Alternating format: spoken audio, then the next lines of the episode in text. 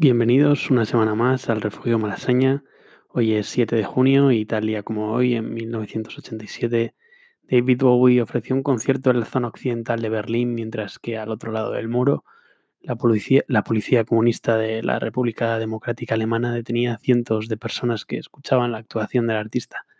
Cabe decir que Bowie compuso su canción, su famosa canción Heroes, durante su estancia en Berlín, mientras se desintoxicaba de las drogas y el alcohol y que fue un granito más que sirvió para derruir el muro de Berlín. Aunque parezca mentira, la música puede lograr cosas así. Bueno, esta semana me terminé de ver The Last Dance, el documental sobre Michael Jordan que ha sacado Netflix. Yo la verdad es que no soy el típico friki que sabe de todos los deportes y jugadores del mundo, que bueno, no es de friki eso, o sí flipo con que haya gente que tenga la capacidad de hablarte de cualquier deporte y saber cualquier dato sobre cualquier jugador del mundo, sea del año que sea, o conocer el día exacto de una jugada de un partido.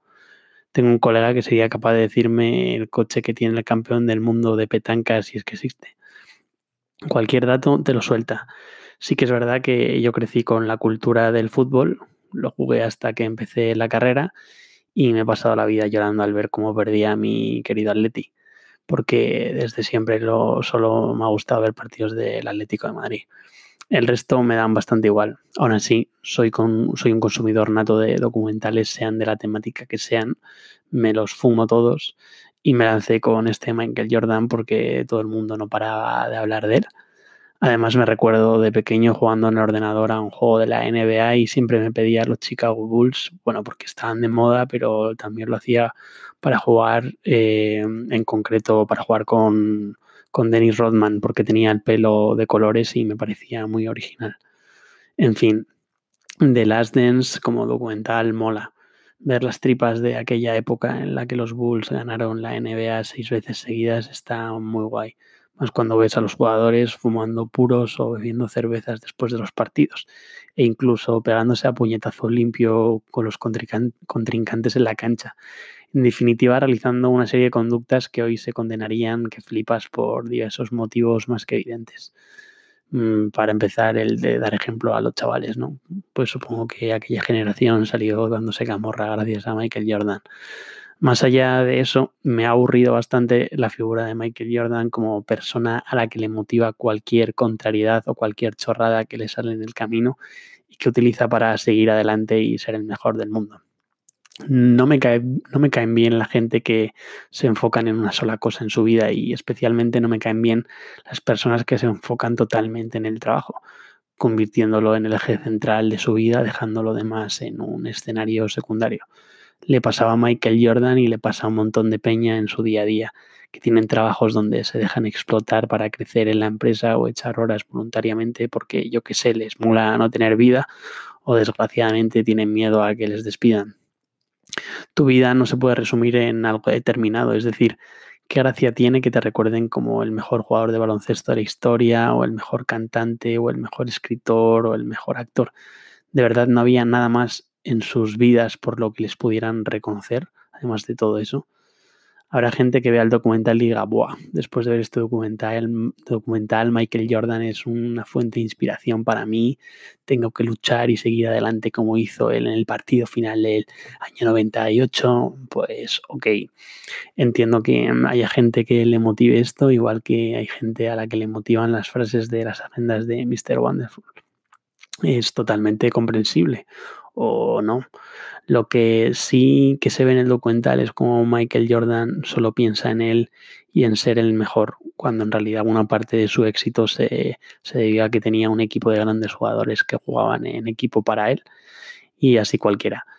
También hay que decir que la filosofía de motivarse y levantarse cuando caes es muy guay y si tienes un sueldo millonario. Nike tiene tu propia colección de zapatillas, tu casa tiene una playa privada y tienes todo lo que quieres al alcance de tu mano simplemente sacando la cartera. Por suerte o por desgracia, solo unos pocos pueden vivir eso o no tan pocos, porque si te pones a ver la resistencia, te puede entrar una depresión absoluta viendo entrevistas a chavales que no tienen ni 30 años y ya tienen casi medio millón guardadito y calentito en el banco. Así que más allá de las celebridades cayetanos y los invitados de la resistencia, Los demás somos simples mortales que sobrevivimos mirando la cuenta durante todo el mes para ver cómo de cuánto vamos jodidos hasta volver a cobrar. Voy a poneros un ejemplo de esto, de cómo la gente sobrevive y de cómo este instinto se ha desarrollado durante la cuarentena. Esto es una pequeña selección de todos los audios. Bueno, he seleccionado dos que he recibido después de hacer un llamamiento en Instagram de que podían enviarme cualquier cosa. Audio random, audio random, audio random, audio random, audio random, audio random, audio random, audio random, audio random, audio random, audio random, audio random, audio random, La arteria ilíaca interna o hipogástrica se origina de la arteria ilíaca común o primitiva. Es la principal arteria de la pelvis. Proporciona sangre a las vísceras pélvicas y parte de la porción musculoesquelética de la pelvis. También aporta ramas a la, región glútea, legión, madre mía. Como han podido comprobar, la cuarentena nos está dejando trastornados, pero al menos aquí en el refugio de Malaseña sobrevivimos gracias a las tonterías y no a la inspiración de Michael Jordan, que por cierto, han sido muchos los audios que he recibido y no he podido subir todos, espero que lo entiendan. Pero siguiendo con el tema de la inspiración y de la motivación, yo prefiero inspirarme en perdedores porque tienen algo que contar o en gente que no quiere ganar y que simplemente quieren pasar por la vida intentándolo hacer lo mejor posible porque tienen algo que enseñar. Este episodio quizá no sea el más positivo, yo sé que tampoco sea la persona más positiva del mundo, pero quizás sea un episodio realista, pero no hay nada más motivador que la realidad, ¿no creéis?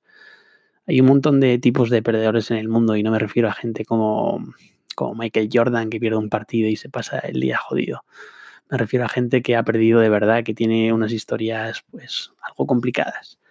El clásico perdedor es Bukowski, ¿no? escritor al que uno venera durante la adolescencia porque se presenta como una figura que nos resulta bastante atractiva por su escritura sencilla, cotidiana, real e irreverente. Digo que es una figura que veneramos en la adolescencia porque después según uno va leyendo más libros, descubre a otro tipo de autores que tienen mucho más que contar que el bueno de Henry y de una manera más sutil. Bukowski es un perdedor por elección.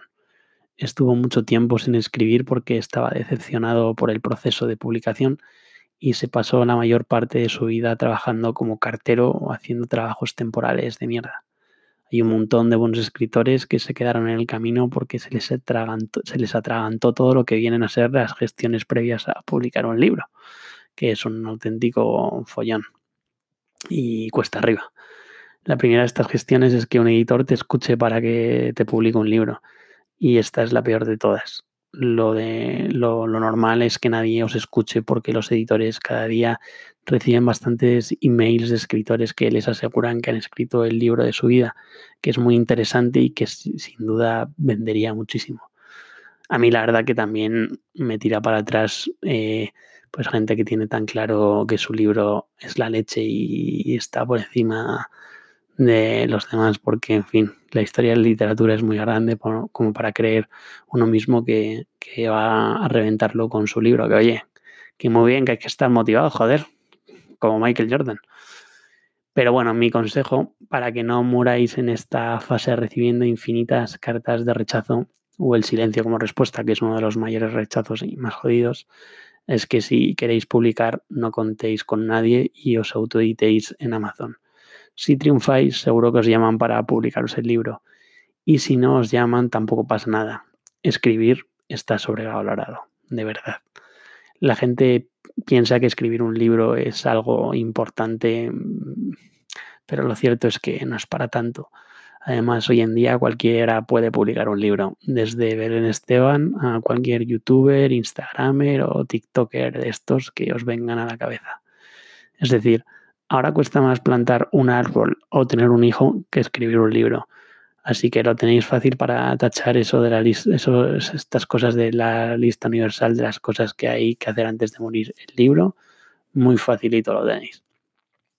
Bukowski a los 24 años ya había recibido unas cuantas cartas de rechazo y decidió dejar de escribir.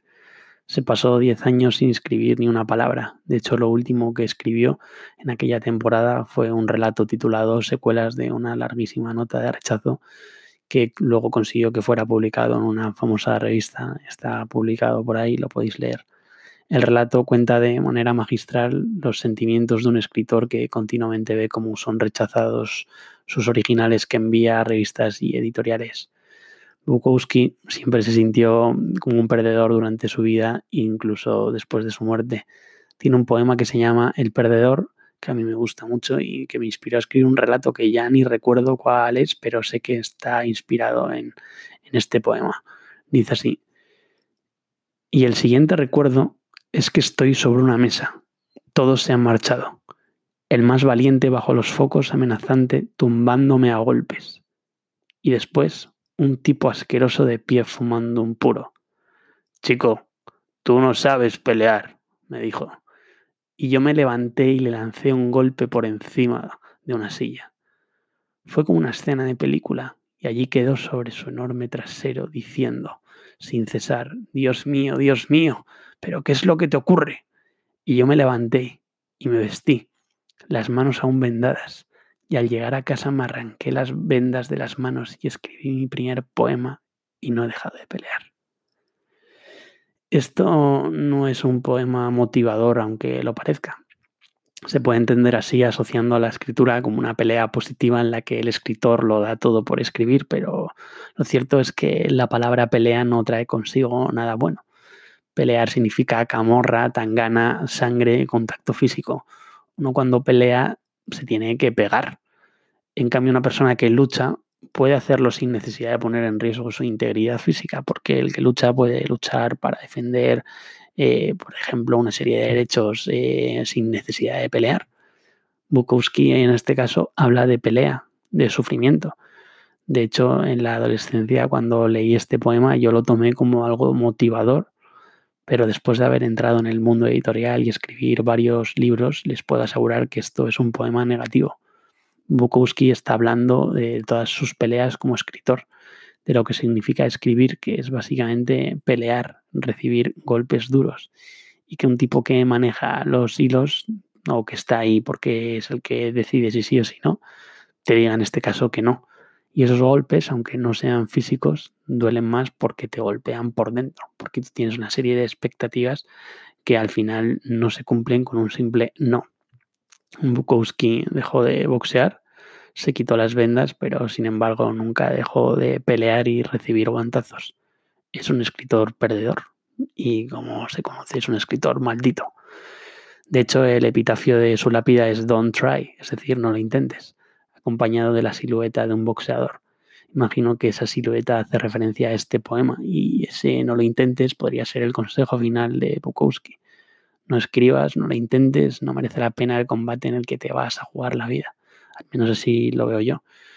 Es un mensaje que en realidad va totalmente en contra de todos mis principios. Yo que soy una persona que se pasa la vida intentando salir de la mierda todo el rato, sabedor de que está en la mierda y que hay que salir de ahí rápido.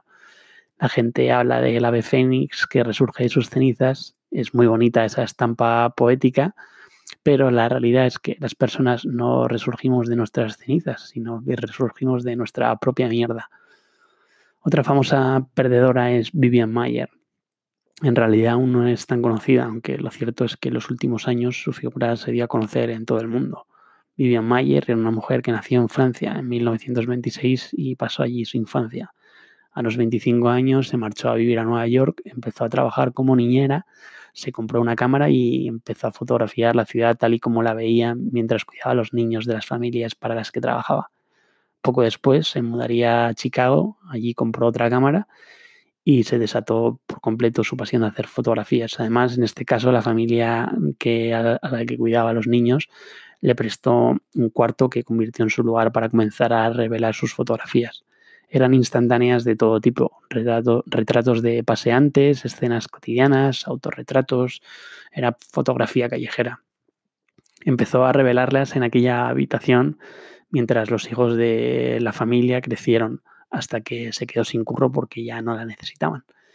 También se quedó sin su cuarto de revelado y empezó a cambiar mucho de familias todo el rato, lo que le impedía poder revelar sus fotos y empezó a acumular tantos carretes que los tuvo que guardar en un pequeño almacén que apenas podía pagar hasta que con el paso de los años no lo pudo pagar y aquel almacén salió a subasta con todas las pertenencias. Salió a subasta al estilo programa americano, no sé si lo habéis visto alguna vez en típicos canales estos de Discovery Max, en el que un montón de sujetos de la América profunda se dejan el dinero en quedarse almacenes sin saber lo que hay dentro, ¿no? Y luego descubren o que han pillado una auténtica mierda o que hay auténticas joyas. El almacén de Vivian Mayer cayó en manos de un tipo que estaba escribiendo un libro sobre historias de Chicago y lo compró por 300 pavos. Descartó el material para el libro y comenzó a revelar los negativos y a vender las fotografías en internet no muy caras, como a 5 o a 12 pavos. Fue cuando un importante crítico fotográfico y famoso y conocido se puso en contacto con él para pedirle que no dispersara la obra de Mayer. Y este fue cuando se dio cuenta de que las fotos que había en el, que había en el almacén eran, eran un auténtico tesoro. ¿no? Comenzó su investigación y logró recuperar un total de 100.000 negativos. Algunos de ellos gracias a las familias para, para las que había trabajado y que estaban a punto de tirar todo el material a la basura intentó mm, contactar con Vivian, pero no lo consiguió por poco. Vivian Mayer a los 83 años murió. Eh, era 2009, tres años después de que encontraran sus fotografías. Y además murió resbalando con el hielo de las aceras de Chicago y golpeándose la cabeza. Bueno, ese en realidad fue el desencadenante de la muerte. A partir de ahí ya fue hacia abajo y murió. El tipo que encontró las fotos dio a conocer la obra de Mayer al mundo. De hecho, yo fui a una exposición que hicieron sobre ella igual hace cuatro años que estaba bastante bien en Madrid y tengo un libro que aglutina una parte de su obra y que podéis encontrar en internet. Si os mola la fotografía, merece la pena tenerlo en sus estanterías. Y si no, igualmente también. Y si no lo quieren pillar por lo que sea, les invito a que en Google busquen sus fotografías porque de verdad que son una maravilla. Quizá puede que se estén preguntando, vale, ¿Y qué tiene de perdedora esta mujer? La verdad es que nada, ¿no? Pero fue ella quien eligió perder y seguramente no fue una elección consciente. Es decir, o sí, bueno, yo no lo sé, pero creo que tenía que trabajar de niñera para poder vivir, para tener dinero. Si alguna vez han trabajado como niñeras o monitores en un campamento, imagino que saben de lo que hablo. Pero los tiempos de Vivian eran otros tiempos y posiblemente no tenía otra elección y la fotografía, su pasión, era la vía de escape que tenía mientras curraba en algo que imagino que no era el curro de su vida. Nunca quiso mostrar sus fotografías, no conocemos las razones y tampoco vamos a juzgarlas, porque cada uno hace con lo suyo lo que quiere, faltaría más, pero mm, prefirió, prefirió guardar su secreto, prefirió elegir el segundo plano y no triunfar, prefirió el camino de perder, y a veces aunque elijas ese camino, como también en buena medida eligió Bukowski, al final resulta que no pierdes. O en realidad sí, porque en vida fracasaron y ahora desconocen todo el éxito y veneración que mucha gente les tiene.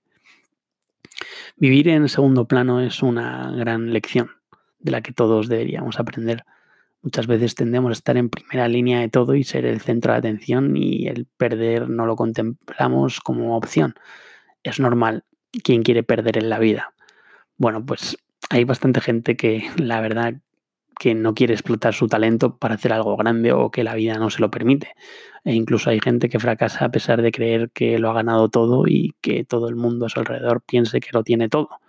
Un ejemplo de ello podría ser nuestro querido amigo Michael Jordan. Pero bueno, al menos me ha servido de inspiración para hablar del fracaso. Algo es algo, querido Michael. Cuando estaba preparando este podcast, le pregunté a mi pareja, ¿cuál crees que es el mayor perdedor de la historia? Su respuesta, como siempre, fue superior a mis preguntas. Sin, dudarlo, me soltó la siguiente frase. No hay una respuesta para eso. La mayoría de gente fracasa. Y bueno, aunque suene jodido, la verdad es que es una realidad. En realidad todos somos un poco fracasados y quien no lo reconozca, pues tiene un gran problema. En el refugio de Malasaña no me gusta hablar de las cosas que he escrito yo porque me parecería un auténtico coñazo. Pero con su permiso, hoy, como excepción, les voy a leer un pequeño poema y poemario que habla de esto. Se llama Ceniza, polvo y nada. El título está inspirado en el epitafio de una tumba que encontré en una iglesia de Roma que decía Ic iacet pulvis cinis et nihil, es decir, aquí yace polvo, ceniza y nada me gustó mucho porque en el fondo es lo que seríamos cuando moramos, pero en realidad en cierta medida ya somos eso en vida. aunque nuestro ego e Instagram nos impida reconocerlo. Pero aquel epitafio me pareció una muestra de humildad muy grande. El poema dice así. Bueno, mejor no lo leo yo porque me acabo de dar cuenta que tuve la suerte de contar con Eric, el batería de los planetas, para que recitase el, el poema bajo unas bases que compuso Fran de Noises cuando saqué el poemario y mola muchísimo más que, que si me pongo yo a leerlo ahora.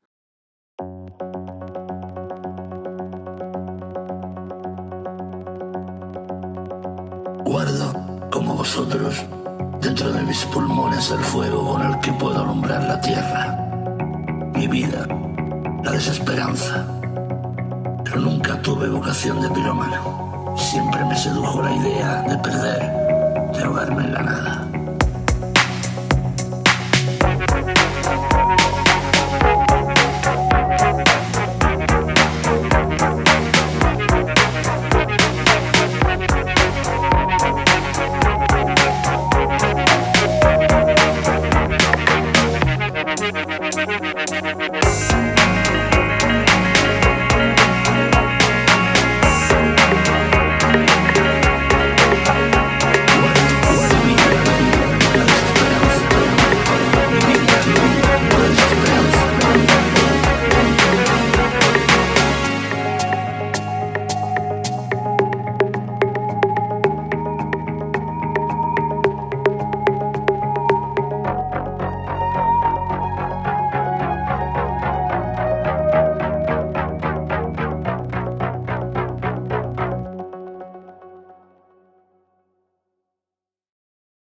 Creo que somos una generación que tenemos una luz dentro de nosotros con la que podemos agitar el mundo, iluminarlo con el fuego que llevamos dentro y ese fuego se llama cultura.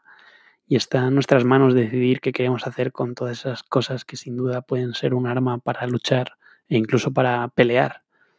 No sean como yo, no se dejen seducir por la idea de perder y ahogarse en la nada. Hagan algo, por favor.